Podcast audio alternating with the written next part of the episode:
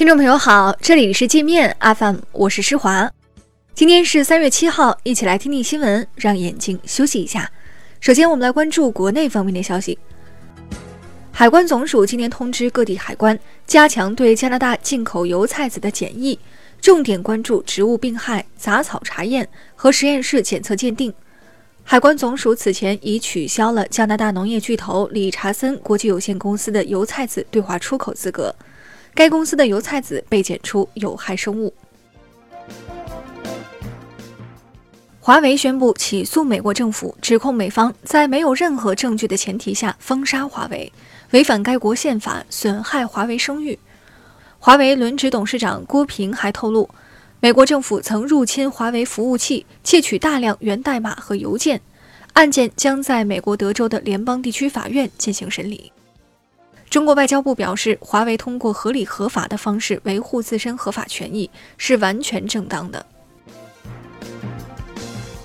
全国人大代表尚伦生建议全国人大就正当防卫作出立法解释。尚伦生说。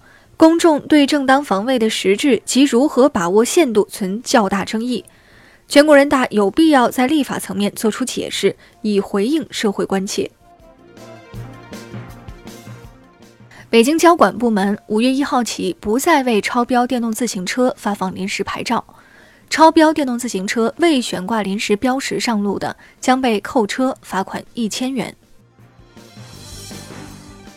陕西省长刘国中说。陕西已全面彻查秦岭违建别墅问题，累计拆除违建别墅一千一百八十五栋，没收九栋。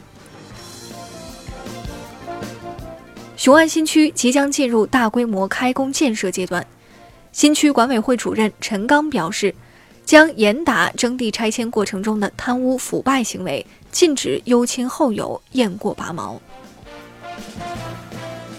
中国公务船六号下午接到求救信号后，在南海西沙群岛华光礁附近海域救起五名越南渔民。当时这些渔民乘坐的渔船正在下沉。事后，越南媒体竟说这艘渔船是被中国公务船撞沉的。据多家媒体报道，王思聪旗下熊猫直播濒临破产，将于本月十八号关停服务器。目前已有大批员工离职，且仅能获得半个月的工资。知情人士透露，熊猫直播半年前就已负债七亿多。当红演员杨洋未执行法院生效判决，被列入老赖名单。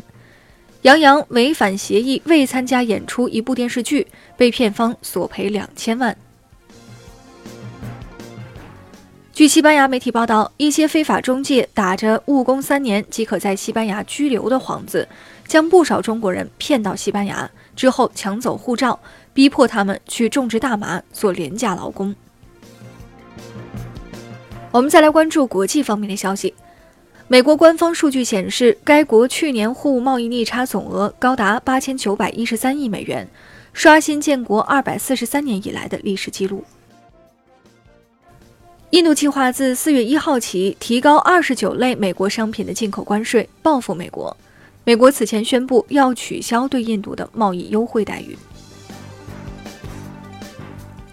法国开始对全球互联网巨头征收百分之三的数字税，征收对象为在全球收入超过七点五亿欧元，同时在法国本土收入超过两千五百万欧元的公司。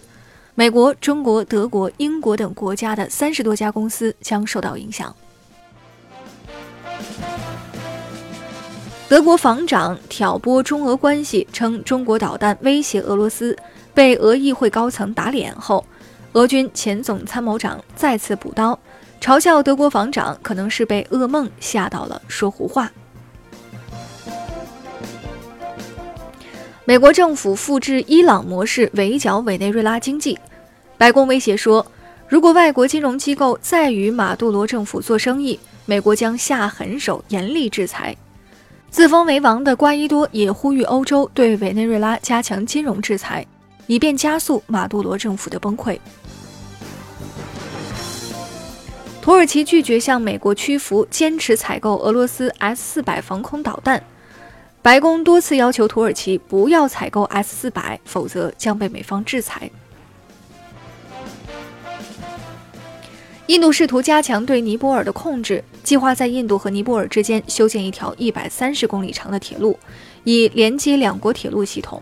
尼方要求印度使用中国的标准铁轨。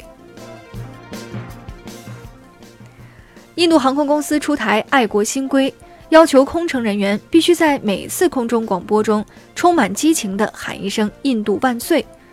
这一奇葩新规遭到国外网友的吐槽。那好了，以上就是今天节目的全部内容了。感谢您的收听，我是施华。